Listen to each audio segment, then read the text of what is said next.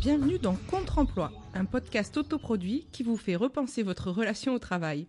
Je m'appelle Indiana Noé et je serai votre guide dans cette aventure. Qu'est-ce que tu fais dans la vie? Je suis dessinatrice.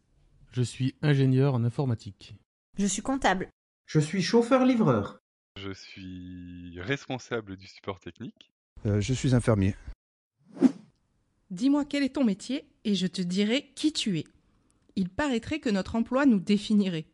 Il nous donne une place dans la société, dans notre famille, dans notre cercle d'amis. Il serait, en croire certains, carrément constitutif de notre identité.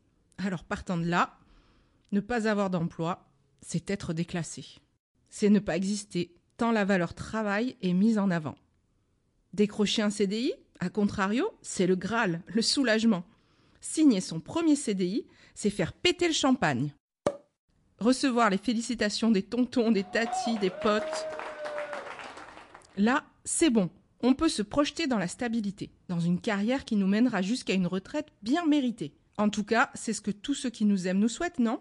Bon, ce plan de carrière était valable, semble-t-il, pour les boomers, euh, mais aujourd'hui, ça ne se passe plus vraiment comme ça, pas vrai?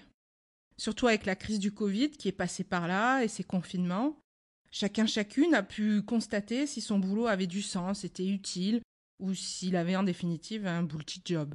Le baromètre de la formation et de l'emploi de l'association Centre Info, qui est sous tutelle du ministère du Travail, indique qu'en 2021, un actif sur cinq était dans un processus de reconversion professionnelle. Un sur cinq? Mais c'est beaucoup Tu prends l'apéro avec quatre collègues, et autour des bières et des cacahuètes, il y en a au moins un en train de changer de carrière. Mais là où ça coince, c'est qu'une autre étude, menée cette fois en 2020 par le sondeur OpinionWay, annonce que 72% des sondés considèrent que leur travail contribue à leur bonheur personnel. Alors quoi? En un an, le bonheur au travail des Français s'est dissous comme la perle dans le vinaigre? Non, parce que j'ai du mal à croire que ceux qui s'engagent dans une reconversion le font alors qu'ils aiment leur emploi initial, hein, c'est QFD. Bon, où est-ce que je veux en venir? Eh bien, je voulais casser un peu ce mythe de la stabilité du sacro-saint CDI. Comme vous peut-être, j'en ai signé plusieurs des CDI, et ça ne m'a pas empêché de passer d'un emploi à un autre en fonction des aléas de la vie, auxquels il faut bien s'adapter.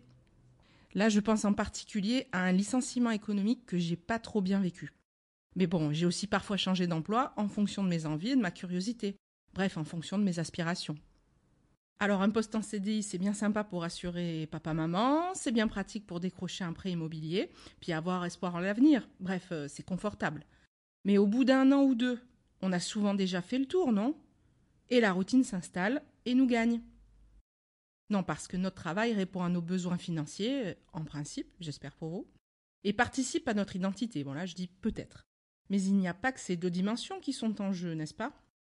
Il faut aussi parler euh, des aspirations personnelles, de l'utilité de ce qu'on accomplit, de nos conditions de travail, et puis aussi évidemment de l'équilibre qu'on arrive à instaurer entre notre vie pro et notre vie perso. Parce que nous ne sommes pas des machines programmées pour être motivés et engagés à 100% chaque jour, et ça pendant des années. Alors moi, je suis béate d'admiration devant ces personnes admirables qui exercent leur métier depuis 10, 20, 30 ans, et qui tous les matins remettent le couvert avec enthousiasme. Euh, vous voyez de qui je veux parler? On les voit pulluler dans certaines émissions de télé euh, comme si c'était la norme. La figure du pâtissier débonnaire qui se lève tous les matins à 3 heures pour préparer les mêmes éclairs et les mêmes religieuses depuis 20 ans et qui participe à un concours télé pour prouver qu'il a trouvé euh, la recette pour rester motivé et créatif euh, malgré la routine imposée par les années. On croise aussi la figure du manager qui gère un bon père de famille sa boîte qui est en continuelle croissance depuis 10 ans. Puis soudain, voilà, il décide de prendre des risques, de rencontrer incognito ses salariés parce qu'il veut rester proche de ses équipes et de ses clients. Bon alors celui-là, vous avez remarqué, il se prend systématiquement des grosses queues en pleine tronche, mais toujours avec le sourire, hein, de façade j'entends, et l'envie inextinguible d'améliorer la qualité de ses services. Oui, parce que ma boîte, c'est ma vie et mes salariés, ma famille. Je sais pas vous, mais de mon côté, j'ai pris le parti de ne pas forcément prendre pour argent comptant tout ce qu'on voit à la télé, ni tout ce qu'on lit ou entend sur Internet d'ailleurs. Bon, ces émissions, moi, ça me fait penser, vous savez, à ces mannequins photoshopés euh, qu'on trouve dans la presse féminine. Bah, vous savez bien, euh, ces nanas au corps artificiellement parfait qui font que nous, les femmes réelles, on se sent systématiquement moche à côté d'elles. Il y a quelque chose du même ordre qui se joue ici, là, avec ces émissions. Car le boulanger-pâtissier de mon quartier, Ben, lui aussi, il réussit à merveille les petits choux, la nougatine, ça c'est sûr.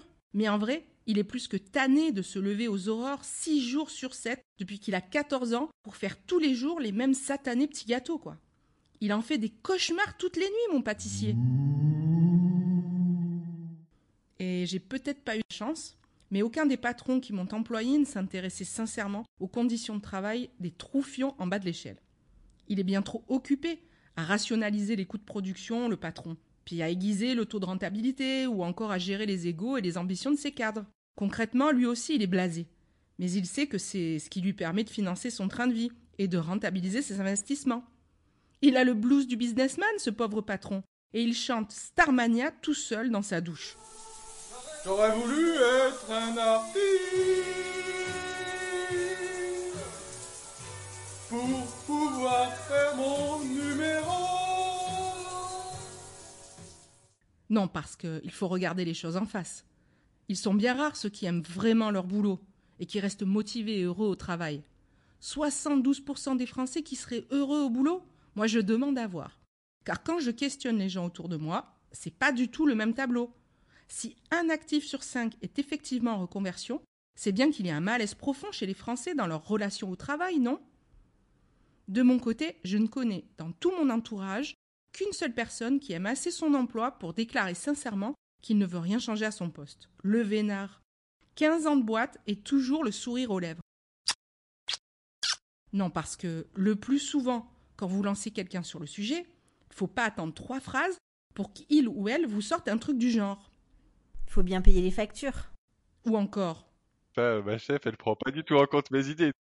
Bah, je suis exploité par ma boîte. J'en peux plus de mes collègues. Si seulement on me donnait les moyens d'exercer mon métier dans de bonnes conditions. Et le plus beau? Non mais je m'emmerde au boulot. Celle-ci, c'est certainement la complainte qui me fait le plus saigner des oreilles. Bon sang, mais si vous vous faites au travail, pourquoi vous restez? Il faut bien payer les factures. Et la boucle est bouclée. Bon, vous l'aurez compris, c'est pas le parti que j'ai pris jusqu'ici. Dans les différents jobs que j'ai pu exercer, comme tout un chacun, j'ai plus ou moins vite détecté des points de friction, des aspects qui ne me convenaient pas. Dans ces cas-là, on peut soit subir un silence, mais euh, je vous préviens, ça risque de vite peser sur votre bien-être, soit essayer d'y remédier en faisant des propositions constructives. Mais bon, quand une situation est sclérosée, pour ma part, je finis toujours par partir. Après, parfois, les points de friction ne sont pas forcément dus à des problèmes avec des personnes ou avec l'organisation du travail. Parfois, on réalise que ce qu'on vit au travail, ben, ce n'est pas ou plus en accord avec nos valeurs ou avec notre projet de vie. Alors, il faut choisir entre faire des compromis avec soi-même ou partir. En ce qui me concerne, pas question de me sentir mal dans un environnement où je passe la plus grosse partie de mon temps et donc de ma vie. Ça me rappelle une collègue qui était ma N plus 1 à une époque où j'étais employée comme assistante comptable. Ben, on évoluait, elle et moi, dans une ambiance managériale franchement malsaine. Elle détestait nos conditions de travail, euh, tout comme moi. Mais quand j'ai décidé que je ne voulais en aucun cas reconduire mon CDD, eh bien, je l'ai encouragée à chercher elle aussi un nouvel employeur. Et elle m'a alors expliqué que ce serait peut-être pire ailleurs, qu'elle savait ce qu'elle avait ici, mais qu'elle ne voulait pas prendre le risque de perdre au jeu du qui ou double. La peur de l'inconnu. La difficulté aussi qu'on éprouve tous à sortir de notre zone de confort. Et puis j'étais dans la vingtaine et elle, elle entrait dans la cinquantaine. Elle avait sans doute connu plus d'écueils et de galères que moi à ce moment-là. Nous n'en étions pas aux mêmes étapes dans nos vies respectives. Alors avec le recul, je vois bien que c'était le bon choix pour elle de rester et le bon choix pour moi de partir. Les années passant, je trouve moi aussi qu'il est de plus en plus difficile de tout remettre en question. Mais dans les moments de prise de grandes décisions, vous savez, celles qui peuvent métamorphoser votre vie tout, entière. Bien, je repense toujours au premier film de ce réalisateur australien génial, Baz Luhrmann. Il arrive toujours à créer des univers complètement extravagants et marquants dans ses films, en s'appuyant sur la musique. vous avez forcément vu ou entendu parler de Roméo plus Juliette ou Moulin Rouge. Cette année, il sort même un biopic sur Elvis. Bref, je voulais vous parler de son premier film, qui est beaucoup moins connu, qui s'appelle Ballroom Dancing. C'est vrai qu'il est assez ancien, j'avoue, il est de 1992. Mais je l'ai vu quand j'étais ado et il m'a offert une grande leçon de vie. La réplique iconique du personnage de Fran m'a profondément marqué. Vivre dans la peur, c'est comme vivre à moitié. Je veux dire, c'est une vie à moitié vécue. Ah ouais C'est un proverbe? Oui, si on veut. Une vie à moitié vécue? Ça me plaît. Ça m'a donné un cap, un bon coup de pied aux fesses quand il était temps pour moi de sortir de ma zone de confort, pour ne pas scléroser dans mes compromis avec moi-même, imposés par la peur. Mais j'ai bien conscience que ça n'en est pas moins difficile, et je ne jette pas la pierre à ceux qui n'y parviennent pas.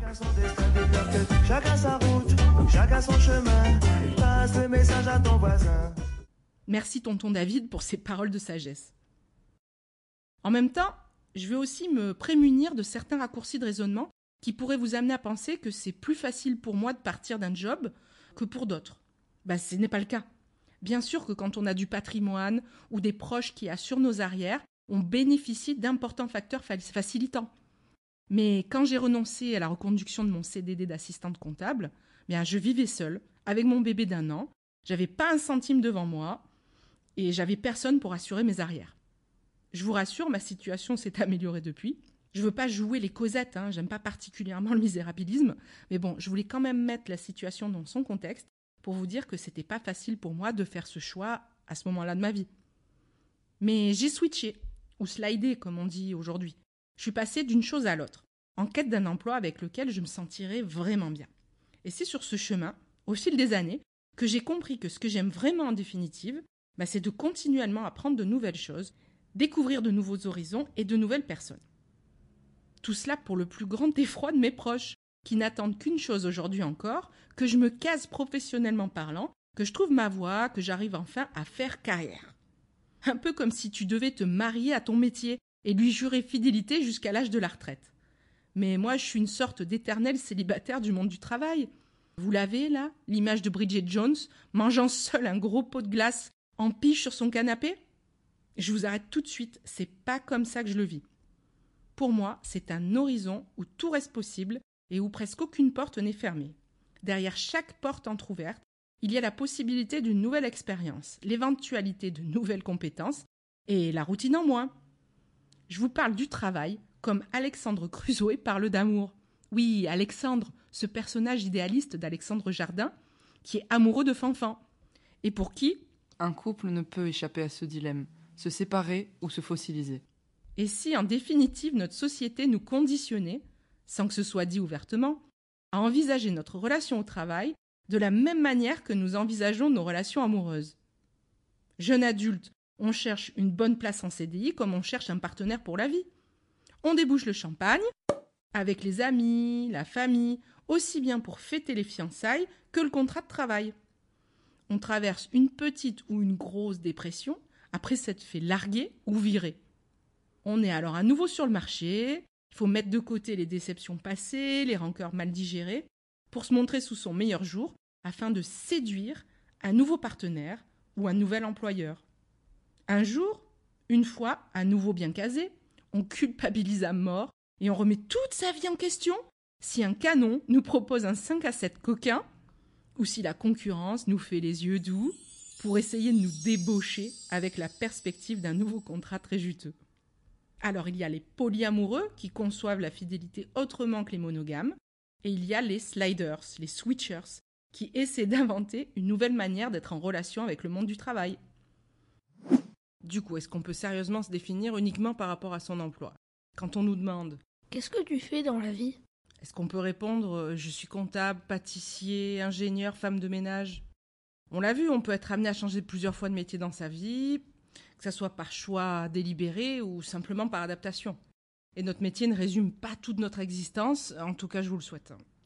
Partant de là, il est peut-être difficile de répondre à une question aussi anodine.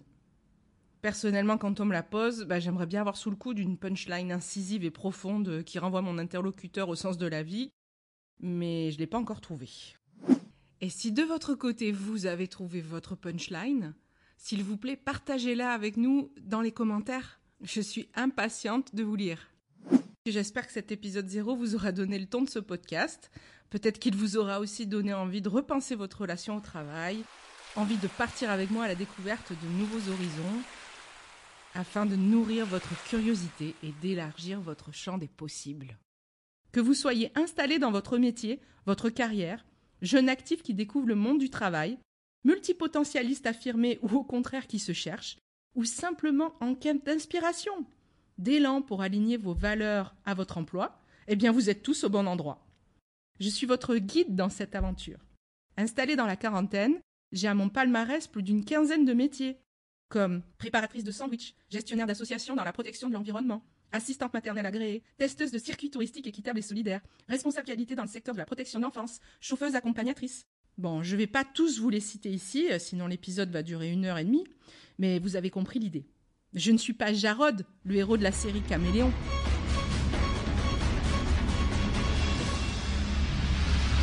Qui prend un nouveau job à chaque épisode.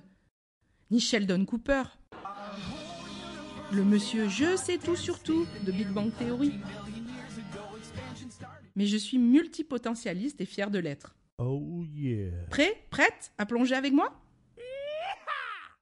Retrouvez-moi un vendredi sur deux sur votre plateforme d'écoute préférée pour un nouvel épisode, un nouveau récit. Merci de m'avoir écouté. Vos commentaires bienveillants sont les bienvenus. Likez et partagez pour soutenir ce podcast autoproduit. Et n'oubliez pas, vous êtes bien plus que l'intitulé d'un métier. Pensez-y la prochaine fois qu'on vous demande ce que vous faites dans la vie. À bientôt pour un nouvel épisode de Contre-emploi.